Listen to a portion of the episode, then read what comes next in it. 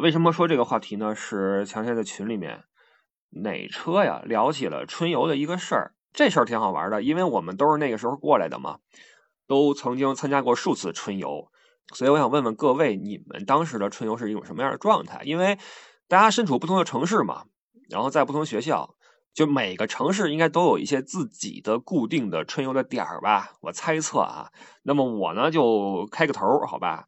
然后呢？之后各位可以举手来发发言啊，说说你们当时春游是有什么样的状况。春游这事儿吧，其实它，我发现在小学、跟初中、跟高中啊，性质不太一样。孩子越小，你越不好管嘛，你越怕出事儿嘛，所以就是别走远喽啊，别走那些危险的地方。一说到这个事儿啊，其实现在的这个学校呀，包括一些相关机构，对这事儿是比以前重视多了。呃，举一个最简单的例子。以前的孩子们每学期一开学，或者说隔个一两个月吧，就要来次大扫除。大扫除的时候，那个三层楼、四层楼的玻璃都是孩子们擦的。哇塞，那都是一脚跨在窗户外边，扒着那边儿擦那玻璃。现在这事儿你都不敢想，这谁要是一失足栽下来了怎么办？对吧？当年当然了，我是没遇到过栽下来的，但是我估计真栽下来了。那也就栽了吧，我我猜测啊，不像现在，现在这个维权意识强了，但是维权意识一强呢，就反向的限制了一些学校的一些做法，就是那既然都这么对吧，我何必自揽这个风险呢？我宁可减少一些你的活动范围。那么作为小学的春游的组织方，那肯定就要想到，第一是安全，第二呢，小学生还处在一个学习的时期，就是你要灌输一些这个思想。对吧？你像我们小时候这个春游，那肯定得天安门得去一趟呀，对吧？升旗你得看一次嘛。你在首都你不看次升旗，你还是首都的学生吗？对吧？大早上起来拉过去，我记得是十一啊。呃，当时有个很好玩的事情，就是那些机关大院什么的哈，门口啊一般都会上面有一个牌子，上面写着“欢度十一”啊。如果你注意观察，你会发现这个“欢度十一”这四个牌子呀，前面两个是不换的。欢度从来不换，后边两个人就欢度十一之后就是欢欢度这个元旦啊，完了是欢度春节，完了欢度五一啊，完了欢度六一，总之那欢度不换，后边那个哗哗哗换啊，这是一个节日的一个一个更迭。那欢度国庆把我们拉去那个那个天安门，那个时候天安门还挺挺漂亮，因为秋天的北京是最美的季节嘛，秋高气爽。呃，这个树叶黄了，然后那个小风一吹，有那个树叶开始飘落，落在地上，跟地面撞击，发出一声那种那种干涩的清脆的声音，然后被风一轻拂过去的话，哗啦哗啦在地上那个扫过去，那是一个非常美的季节。然后这个，呃，这个是万里无云呐，呃，走在首都北京的长安街上哈，心情感到无比的这个畅快。呃，那时候都穿校服，呃，我们那个校服是红色的，尤其显得这个朝气蓬勃啊。拉去之后先看升旗。看完之后，就在那个天安门广场上面就照相啊！我觉得你你们肯定每个人都有很多张小学的合影，是吧？一年一张应该是。呃，这个像我们这这个是在天安门，那个是在什么什么公园哈，这个很美好的回忆。就小学的春游还是偏重于一些这种教育，就是比如说爱国主义教育。你看，我们还会去一些，比如说圆明园，是吧？你看，为什么不带你去个什么娱乐场所呢？因为你小孩你娱娱什么乐？那些设备你也做不了。但是你看，去圆明园，老师说了哈，去完之后回来，第二天，嗯，作文要写一篇啊游记啊游圆明园什么的。那你想想吧，你写什么？你但凡你是个。对吧？你你你你你上过学，你就知道这事儿，你得联系起来，什么八国联军呐，什么这个啊，情操要跟上。所以小学的这个出游啊，都是带有一些这种教育目的。包括我们去过一些，我记得去了一个什么公园啊，有一个烈士的雕像，应该是我想不起来是谁了。呃，带过去之后啊，先列队，然后这个。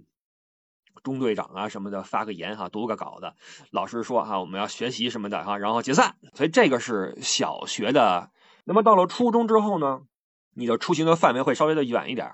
呃，我记得初中的时候呢，我们去了一个特别，就是现在想起来特别扯的一个景点，但是呢，当时觉得可牛了，叫世界公园。我现在想想，觉得这公园简直是太。哎呀，这个想法太牛了！就是在很多在那个蛮荒时期的一些想法啊，就一个很简单的想法就能给你带来巨大的利润。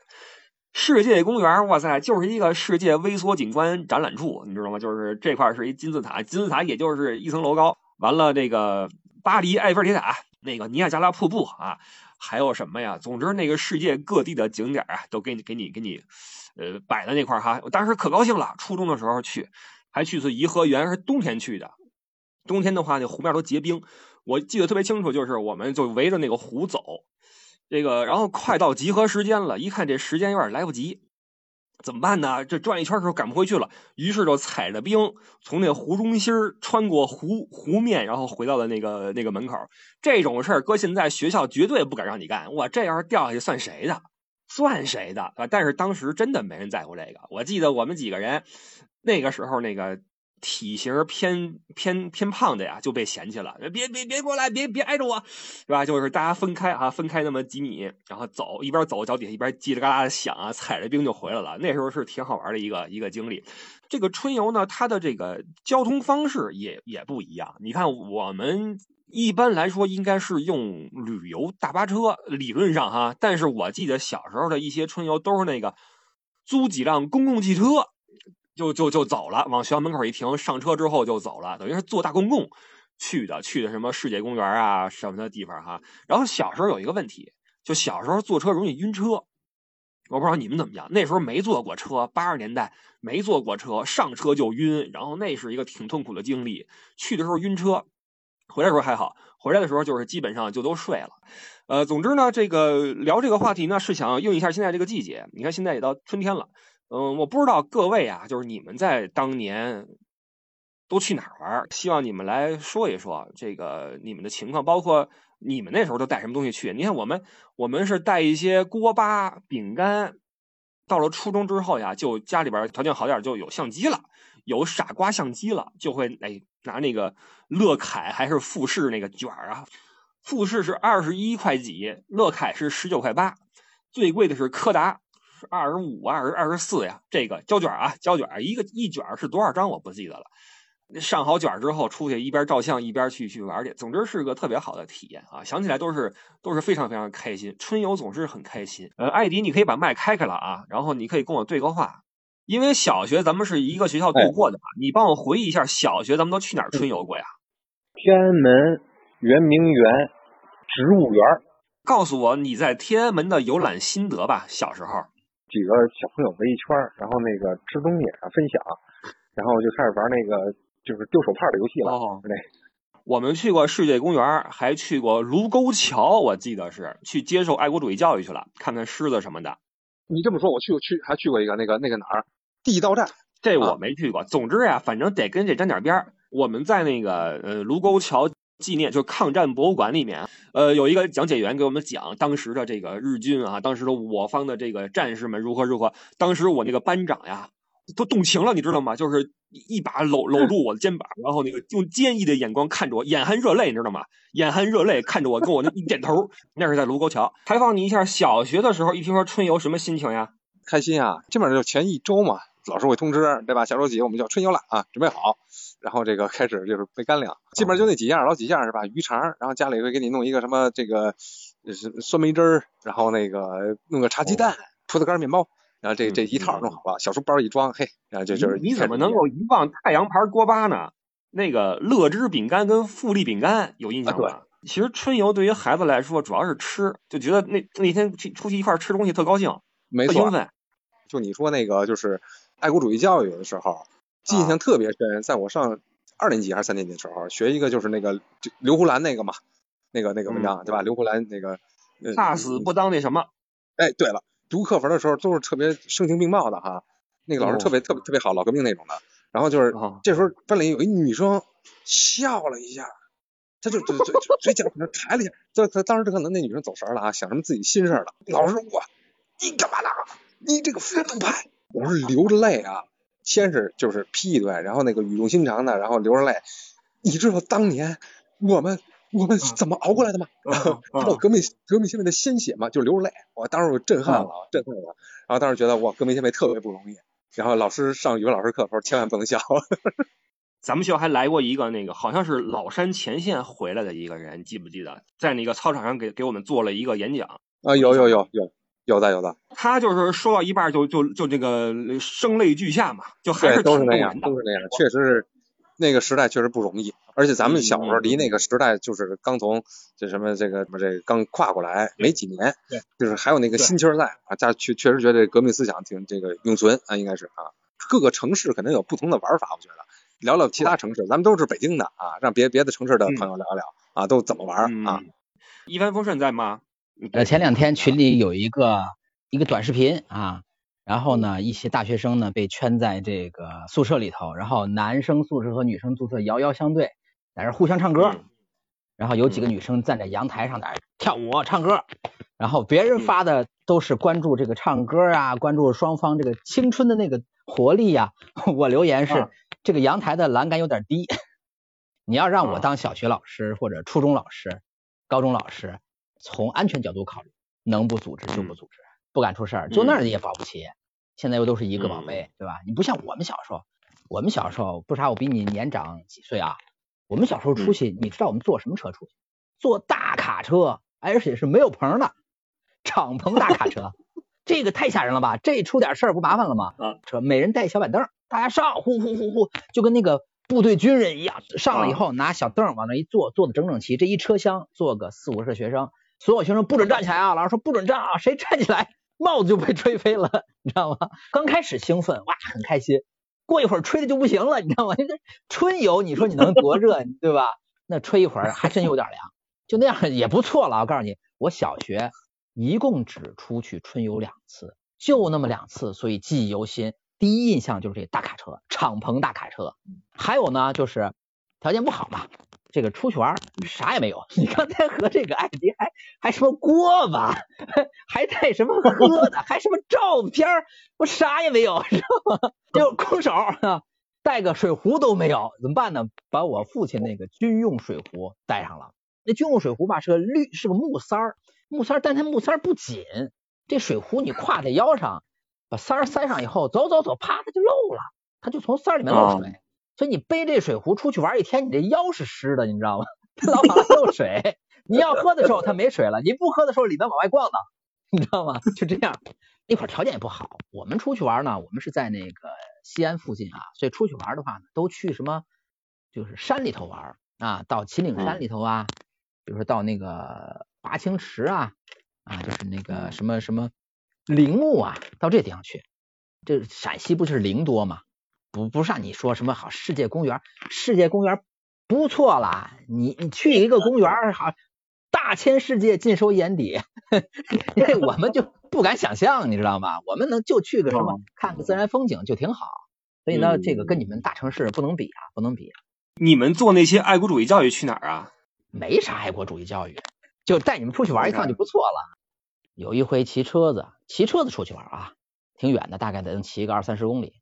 这女同学都骑不动啊，就让男同学带。原来是俩女生出去的时候，俩女生一辆车是这样的啊。到回来的时候，女生是出骑不动了嘛，说就那女生说，我也不带你，我自己骑。另外一个女生，你就找男生带吧，男生带。嗯啊，结果有一个女生坐我车，我骑这一路把我兴奋的呀，从来没有过。你知道吗？你像你像我们那个年代，男女生之间其实距离绝对是。保持的很严格的，你别说骑车子带，你平时走路都隔得远，对吧？心里面激动，这一路一直不一点不觉得累啊，就觉得兴奋，哗哗哗哗哗 骑过去，这别有风味儿。你说骑车出去玩挺挺好玩。刚才这个丰顺说了一个这个水壶这个事儿哈，它军用水壶，我想到我们当时哈，不说想不起来，一说我们那时候水壶都是那种那个那个不是军用的了，是那种旅游水壶，是吧？因为上面写个旅游什么，是塑料壶。有一个绳能背身上，然后呢，那个盖儿打开之后啊，里边是个能够摁起来的那么一个嘴儿，你一摁，嘣儿就弹起来一个出口，然后你可以把那个水倒在那个，哎，倒在那个盖儿里边喝点。然后我们那时候会泡点果汁，你知道吗？果就是那个就跟橘子汁似的，泡点橘子汁儿，然后然后就就这么个这么个玩意儿啊，这是一个挺好。所以这个这个春游啊，就是它其实是一个极具时代感的东西。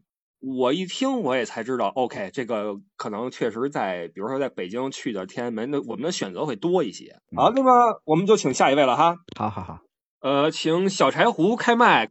呃，就非常感谢。刚才我一进房间，就听见你给我的宝贝送上了生日祝福，非常感谢。他也听见了，然后也谢谢上周对我儿子这个发言的包容和鼓励，谢谢你们。今天聊春游嘛，还是特别想和大家分享一下。我是云南玉溪下属的一个县，然后我的家乡是一个很偏僻的山村，所以可能我小时候的春游跟你们的都是不太一样的。我们老家是一个特别美丽的一个小山村，依山傍水的那种地方，然后村子里的学生也很少，就全校包括连着那个时候叫学前班，连起来也不超过一百人。我大概上一年级，我还有一个哥哥，他上三年级。听见他们老师说“春游”这个词的时候，觉得好神奇，这个词特别美好。然后他们老师解释了以后，就对春游这个事情就特别特别的憧憬。呃，我们当时已经不分年级了，因为学校很小，然后就呃就是一到三年级的为一个大组一起去，然后四五六年级的又为一个大组一块儿去。春游的目的地呢，就是我们村后面后山，然后有一个。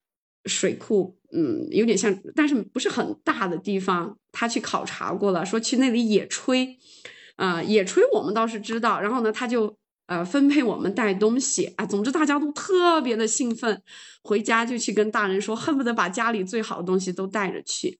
然后呃好玩的我就不说了，但是我印象特别深的是，我们班当时有一个女孩，她们家庭情况特有点特殊，嗯，就是有点穷。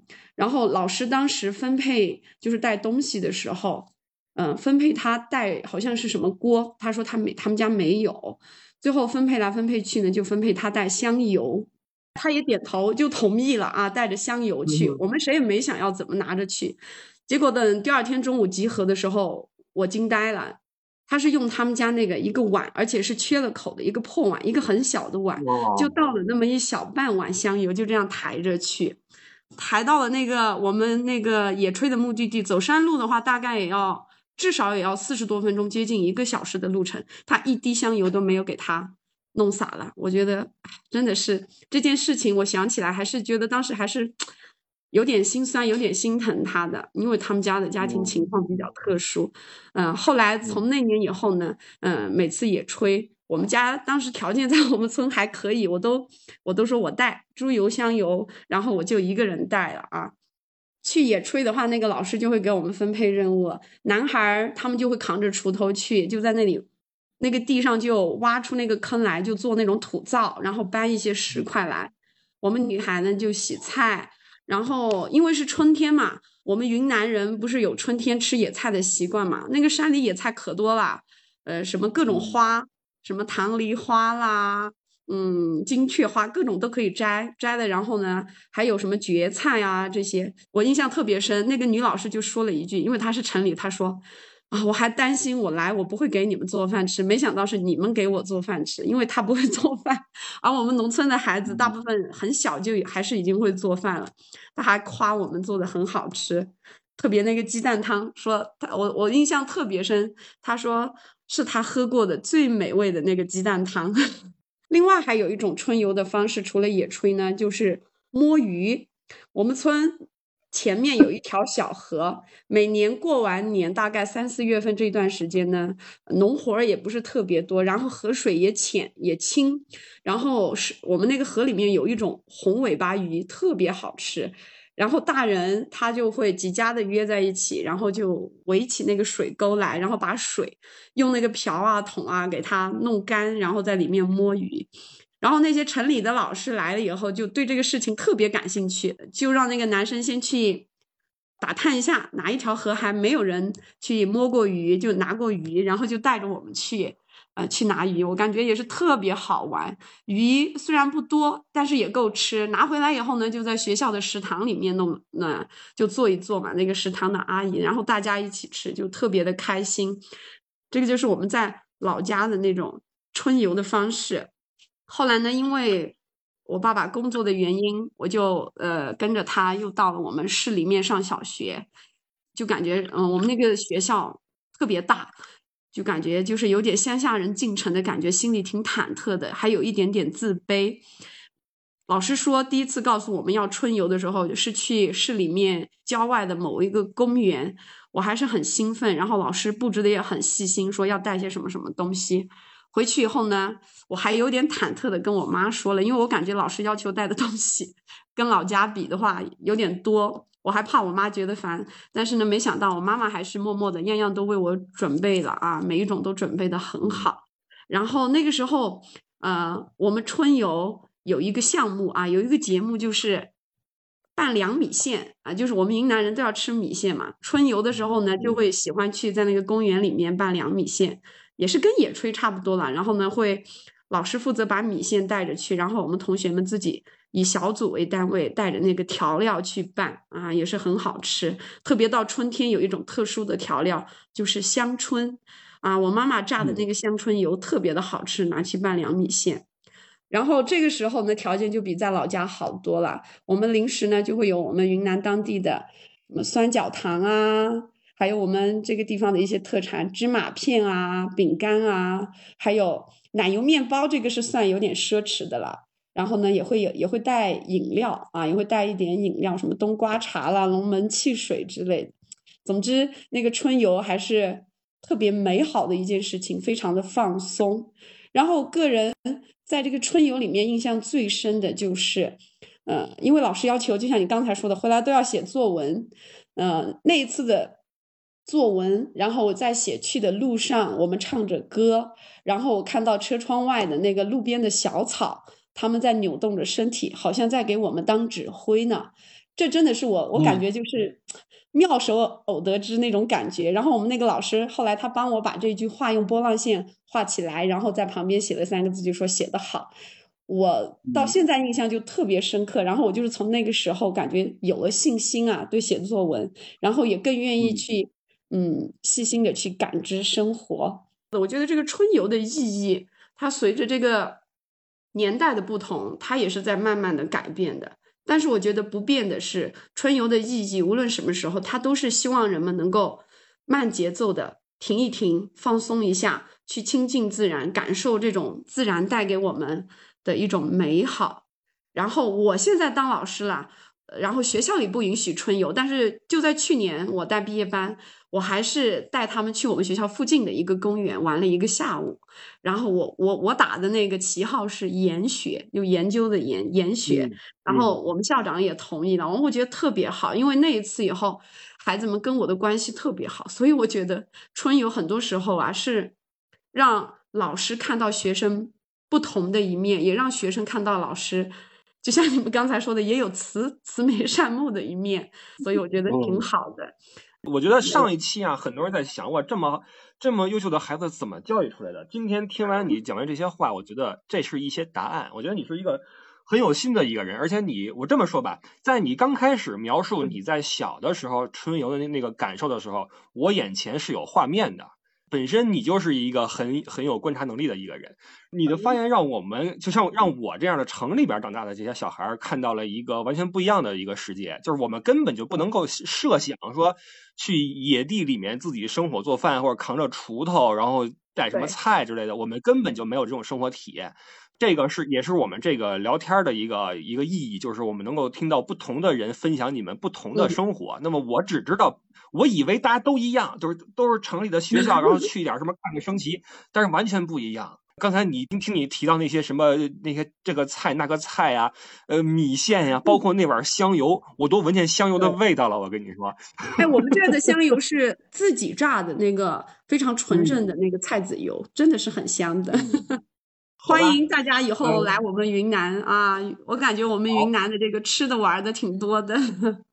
说到这个野菜，真的是，其实诸位，我不知道你们有没有尝到过一些就是有机的那些菜，因为像我家是我妈在那个北京的，就在顺义啊那边弄了个自己的小院儿，跟那边自己啃了一块地啊，这个。拿那个锄头啊，种地，然后施肥啊，种点菜出来。你别说自己种的菜呢，真的不一样，那个吃起来的味道完全不一样。你们觉不觉得现在的西红柿没有西红柿的味儿，黄瓜没有黄瓜味儿？就是它，因为它为了比如说让这个品种更加的耐放，他会有意的培植这种品种去在商场上，在那个做商业流通，因为它金放不容易坏，那么商业价值会更高一些，那就会牺牲牺牲，比如说这个口味，牺牲质量。所以，当你自己在尝试着种些菜出来的时候，那种有机菜的味道是真的是不一样。呃，这个很向往这种生活，哎，所以为什么叫向往的生活嘛？啊，那个那个那个综艺哈，阅读产生智慧，来开麦吧。春游其实我觉得是一件很奢侈的事情。嗯，我印象中的春游其实是发生在小学以前，我上初中之后就没有春游这回事了。那那学习节奏完全就。连体育课都都都都都被压缩掉了，所以对。然后我那个时候，我我给你讲一下，呃，就是我们小城市，就所谓的小镇小镇青年的一些视角，就是不像你们北京啊这种，就是你们你们可能在小时候学习啦，还有就是资源特别多。我记得我小时候春游去我们那儿的水库，它那个大坝就特别的宏伟，即使我现在去看的话，我也觉得那个大坝修的特别壮观。嗯，就是在在坝底下和在坝的上面完全是两种景色。就坝底下，它它会平时枯水季它会蓄水嘛，所以下面可能就有偶偶尔就是有一个排水的一个洞，然后它里面就是很多那个呃那个什么水水出来，然后它门前有一个就相相当于在坝的底部形成一个湖，然后我们我们就在那个湖旁边，然后 在那儿拍拍照，然后看一下一些风景，然后然后坝的上面就是另外一番世界，就是。它是就是有一种那种高峡出平湖那种感觉，啊，因为我们那地方山也挺多的，所以它那地方就是湖很平，然后非常的平整，然后又又又有船啦，然后又有这些旁边的树林啦，就是那种感觉，就是人会在自然面前就会感觉特别渺小，觉得哇，就是这种呃自然景色对人的那种怎么说那种震撼。我上大学之后我才出我们省的，基本上我高中之前就基本上就在我们那个小城市，可以这样讲。哎，就是我对春游的印象，就是有一次是去呃去这个水库这个地方，还有一次是去我们那个地方的新修的一条街道。那条街道为什么让我们去呢？是因为那条街道啊，就是它两两边就是修了很多的历史的人物的塑像，呃，就去那个地方。然后我还记得我们呃我们班有的同学调调皮捣蛋的，就是有一个李白的一个雕塑嘛，然后他就在那儿相当于。呃呃，头看着天，然后手里面端着一碗酒，然后有个有有一个碗，然后同学他就把自己的这个饮料啦什么的就倒到他那个碗里，就是这样。然后另外就是春游的时候，大家会互相交换拿吃的东西，你一个苹果，我一个苹果，大家就有两个苹果。然后那个时候大家呃之间的这个贫富差距也不大嘛，所以那是真正能感觉到就是那种人与人之间那种互相帮忙啦，这种它实际上是提高。呃，这种呃，现在叫团队嘛，但对我们那个时候就是同学之间的这种凝聚力了，这种这种东西还是很有帮助的。因为大家平时学习的状态，它是一个互相竞争的一个状态，但是在那种环境下呢，大家就变成了一种怎么说呢？相当于在大自然里面也好，还是在这种呃这个马路上也好，就相当于变成了一种团队里面的一个成员这样一个关系。我们我小学的时候，呃呃，那个不多的为数不多的彩色相片，其中有。有三张吧，三四张，好像就是我们春游时候拍的。然后那个时候就是相当于我对我自己童年的一个一个一个比较美好的一个记忆，以及我对我小学同学的一个呃一个一个一个追忆吧。因为后来我跟小学同学其实联系很少了啊，就那上大学之后出来之后，然后大家其实联系都没怎么联系过了。嗯，就那个时候是我回看过去的一个一个一个很好的一个经验。这种活动形式呢，对于呃，小孩儿来讲，对于小孩儿之间的关系来讲，其实是很有帮助的。我觉得这个呃，真的应该走出这种呃课堂，然后多去接近大自然啊，然后去搞这些春游的活动，我觉得非常有意义的。对，对于日后看来是非常有意义的。你像我们呃成长大成年之后，或者上了大学之后，或者工作之出去之后，其实很少就是这么多人去聚集到一块儿去搞春游，很少很少这样经历。其实搞，大家其实也是把它当做。工作的一部分，而不是说是真正去放开心扉，这样去哎，大家互相交流一下，哎，互相互相怎么样一下？我觉得对于春游的记忆还是非常非常非常美好的。春游时候照片是很美好的小学的一个回忆，因为那个时候其实你看，呃，很少有人能够陪你一起走过六年的时光，你回忆你的人生。对的。呃，小学的朋友们其实要好的伙伴们是可以一辈子在一起玩的。那个时候真的是特别的单纯。像每次我拿出小学照片来，也会端详很久，就是在想这个人后来怎么样了，当时他有个什么事儿啊什么的，每个人都能讲出很多故事来。这个是 你现在的这个同事啊，包括哪怕是大学同学，可能都没有那种那种特别的纯真的记忆了。是的，小学是一个很美好的一个年代。确实是这样。来吧，又是一位来自成都的朋友，Tina 在吗？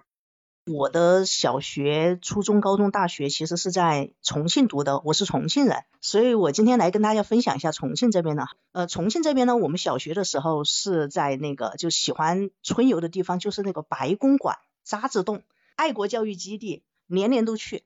然后老师要求我们拿那个作业本，然后叠一朵小白花，对，然后带过去。然后那个时候，如果有同学能够拿出白纸，就是那种绘画本。呃，叠的那种没有格子的小白花，那就是奢侈的，就就有钱人。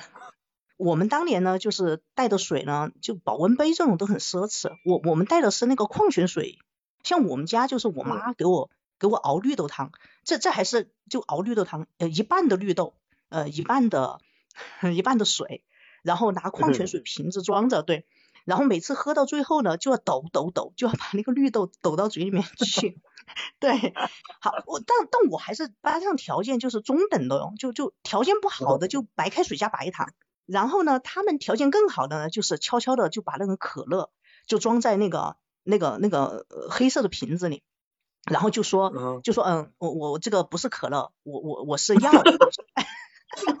对，我是中药，中药加了糖，然然后我们很想喝，因为我们都买不起可乐，我们就说那那我尝一口，啊，他说不行不行，这个这 这个不能给你尝，好，然后这是条件最好的，好，然后吃吃的呢，就是那个我们这边有那个葱香饼干，那种很小的，就七毛钱一块钱一包，那个时候哈，好，或者呢酸梅粉，或者那种话梅，好，就带个一两袋。好，这就是家庭条件一般的，也有那种呃两手空空的，真的有条件很差的，就是什么都不带，也没钱。好，可能呢你就救济他 一两颗，因为都穷，平常也吃不上这些。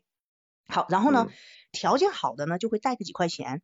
好，然后我们班条件最好的，我印象特别深，他现在在美国就移民回过去了，他带的是卤牛肉，这种呢就只有我们家过年的时候才会有，而且呢你你要老家的话，我爸就会打我的筷子。我爸说，哎，你都吃了，我们喝酒怎么办？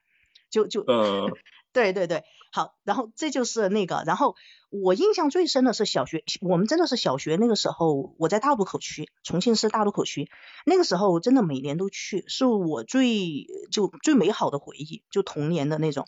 我印象最深的，当时去那个重庆叫铜井的这个地方。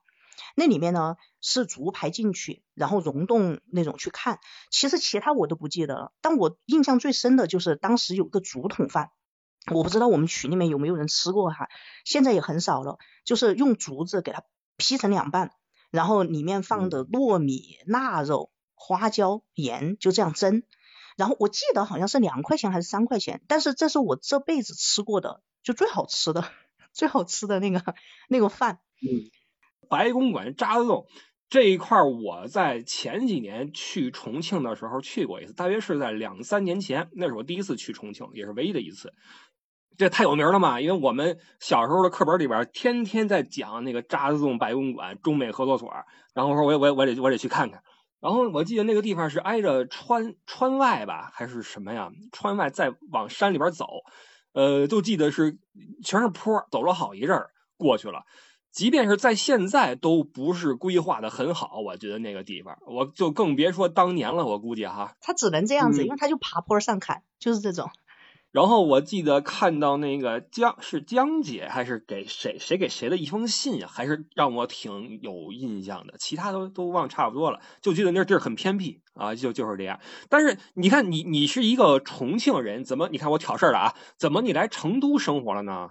因为以前成都是从呃四川的省会嘛，就是也是重庆的省会，重庆后面直辖了，所以说基本上我那个时候哈就发展的好的，包括你知道四川这边也是，他都会往成都走。我呢往这边走，其实有个很重要的原因，是因为成都的工作机会真的比重庆要多，这是真的，待遇也会好一些。然后呢，对于呃我父母来讲，我如果离开了，就如果我去其他地方，比如说我去西安。或者去青岛这种，我我父母就觉得我离他很远。但是如果我去成都的话，他们就觉得没有什么问题。因为以前有一个成都的朋友跟我讲过，说四川有一个盆地意识，觉得只要是在四川省以内，就跟都是家门口；出了省了，就觉得到了另外一个地方了。阁主，幼儿园的时候呢，当时我们去那个动物园儿，就排着一队，我和一个小男孩手拉手，然后到那个狮虎山，你肯定去过啊，狮虎山。然后当时春游的那个小朋友很多，然后我们俩就尽情的看那个老虎，然后走着走着就不知道跟了哪队的 人走了，然后我们俩发现的时候好像已经到了那个熊山，因为熊山好像 离那比较近啊。然后当时我们很小，但是我们一点都没害怕，就觉得。那我们干脆就自己逛吧，特别搞笑。现在每次想起来都觉得特搞笑，然后还一直手拉手的，然后就绕了一大圈儿，然后到了一个那个中心的那个花坛那儿吧，然后我发现我们那儿幼儿园的小朋友他们都在吃冰棍儿，后来我们俩就兴冲冲的就跑过去了，然后结果就被老师给批评了半天。春游这玩意儿循规蹈矩不出事儿，反而一般啊，就得出点意外，然后有惊无险才是特别好玩的一个事儿。哎，小蛮在吗？哎，不啥好，不啥好。十八车的小伙伴们，大家好。嘿嘿嘿。那个，我我来分享一下我那个小时候的春游经历吧。正如不傻刚才说的，就是春游啊，次数就是像我这个是在天津。这个次数比较多的，就是你要是没有点意外啊，你是很难留下什么印象。我就讲讲我小时候春游的意外吧。众所周知，春游的几个热门的地点，什么动物园啊、公务园啊、什么博物馆啊这些地方。其中动物园我是小时候去的最多的地方。记得那个是我小学一年级的时候。我们学校组织春游去动物园那阵儿呢，动物园最受欢迎的地方，一个是鹿园一个是猴山。我们小时候就特别喜欢去猴山。当时老师带我们去动物园的时候，一进门第一个就是猴山，所以说事情就发生在那儿。我们一帮小孩呢，就觉得那个猴好玩一那阵儿带了好多吃的零食啊。香蕉啊，水果什么的，就喂那猴那阵儿小啊，那个小就是脑袋也小，就一帮人啊，小男孩就钻到那个笼子，就是两根棍儿之间，把脑袋探进去喂。然后呢，我小时候呢就比较胖，哎，第一次探没事儿，第二次探没事儿，第三次探，哎，出事儿，脑袋卡里边儿就出不来了，就死活也出不来了。你。就有时候就很奇怪，我不知道有没有这个同样经历的小朋友，进能进去，出就是出不来。然后当时也着急啊，一着急就哭嘛，然后呢，场面就失控了。然后那个同学啊就开始围观，然后想办法，哎，说你这脑袋你得往上抬，哎，然后反正各种办法吧就出来。然后呢，老师当时啊也不知道怎么回事就没在。嗯，当时的情况就是那个笼子里边的猴啊看着我，我看着那个猴，然后呢那个笼子啊还是那窗户还比较低，然后我撅着屁股，那屁股对着人，然后一帮小朋友在外边看着我的屁股。呃，后来那个老师啊找过来了，老师也没辙呀，说那您在那那你只能在这待着了。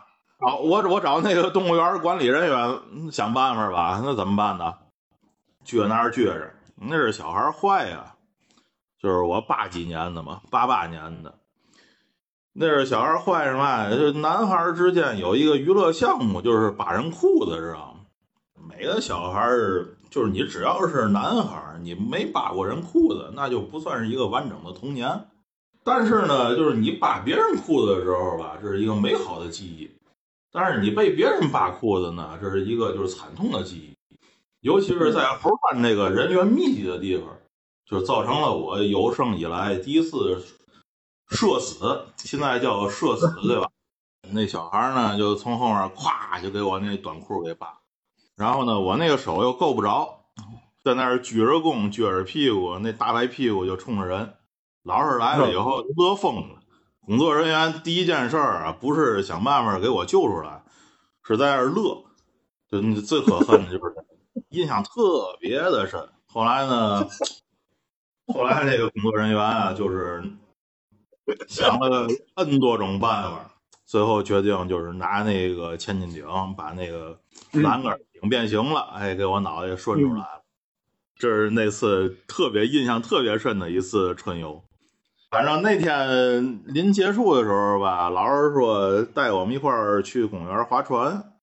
我记得那个当时的景象，反正特别美，夕阳洒在湖面上。那阵儿老师带着我们一块儿划着船，唱着歌，唱着让我们荡起双桨。当时现在回忆起来，那个当时的画面还是挺美的。其他的就想不起来了，反正就就给大家分享一个这个经历吧。我想我好奇的是，谁扒的？你后来知道了吗？无从考证，无从考证，人太多，场面极其混乱。感谢你这个自我牺牲啊，给我们聊了这么一段有意思的经历。然后，呃，希望你以后再来的时候呢，坚持用天津话发言啊，我听着太有喜感了，太太好玩了，你知道吗？好，好，好，行，我下麦了，拜拜。谢谢爱小门。好了，各位，这个今儿呢，今儿收工比较早啊，呃，聊了聊春游，因为呢，一是季节到了，嗯，再一个呢，咱们你看我。哈，今天微博热搜第一名是疫情之后一起出去玩吧？这个话题已经被提过数次了，大家都有这么一个期盼，就是什么时候能结束，赶紧赶紧出去逛一逛。我觉得是快了啊，我一直坚信这事儿快了，只不过呢还需要点时间啊。反正我有这个耐心，希望各位也有这个耐心，我们再忍一忍啊。我觉得。张医生说那话，我一直坚信，就是呃，过去那个已经是最后一个寒冬了。呃，一个是季节到了，再一个大家有这个期望，而且呢，呃，回忆一下过去的那些那些记忆，然后就感谢过去不止今天啊，过去所有的参与发言的朋友，因为呃，你们的发言不论是推荐电影也好，还是聊感受也好哈，其实都有很多人这个受益匪浅，都在群里边说，哎，这样的东西可以多搞几次。所以平时呢，各位也可以这个。这个帮我想想主题啊！其实这今天这个这个这个聊天本来说就不聊了，因为没想起来好多主题，是群里面聊天聊起春游，我才说，哎，这个可以那什么哈？你看汽车说了，汽车说 Lucky 影说那个有点小激动啊，这个这个这个想发言没没没发，没事啊，那留着留着下回好吗？Lucky 影啊，那个咱们再想想话题，然后我们在下个周四的晚八点半找个话题聊天，好吧？呃，如果没话题的话，就空一个礼拜，好吗？啊，那就是今儿到这块了，好吧？今儿到这块了，那谢谢各位参与了。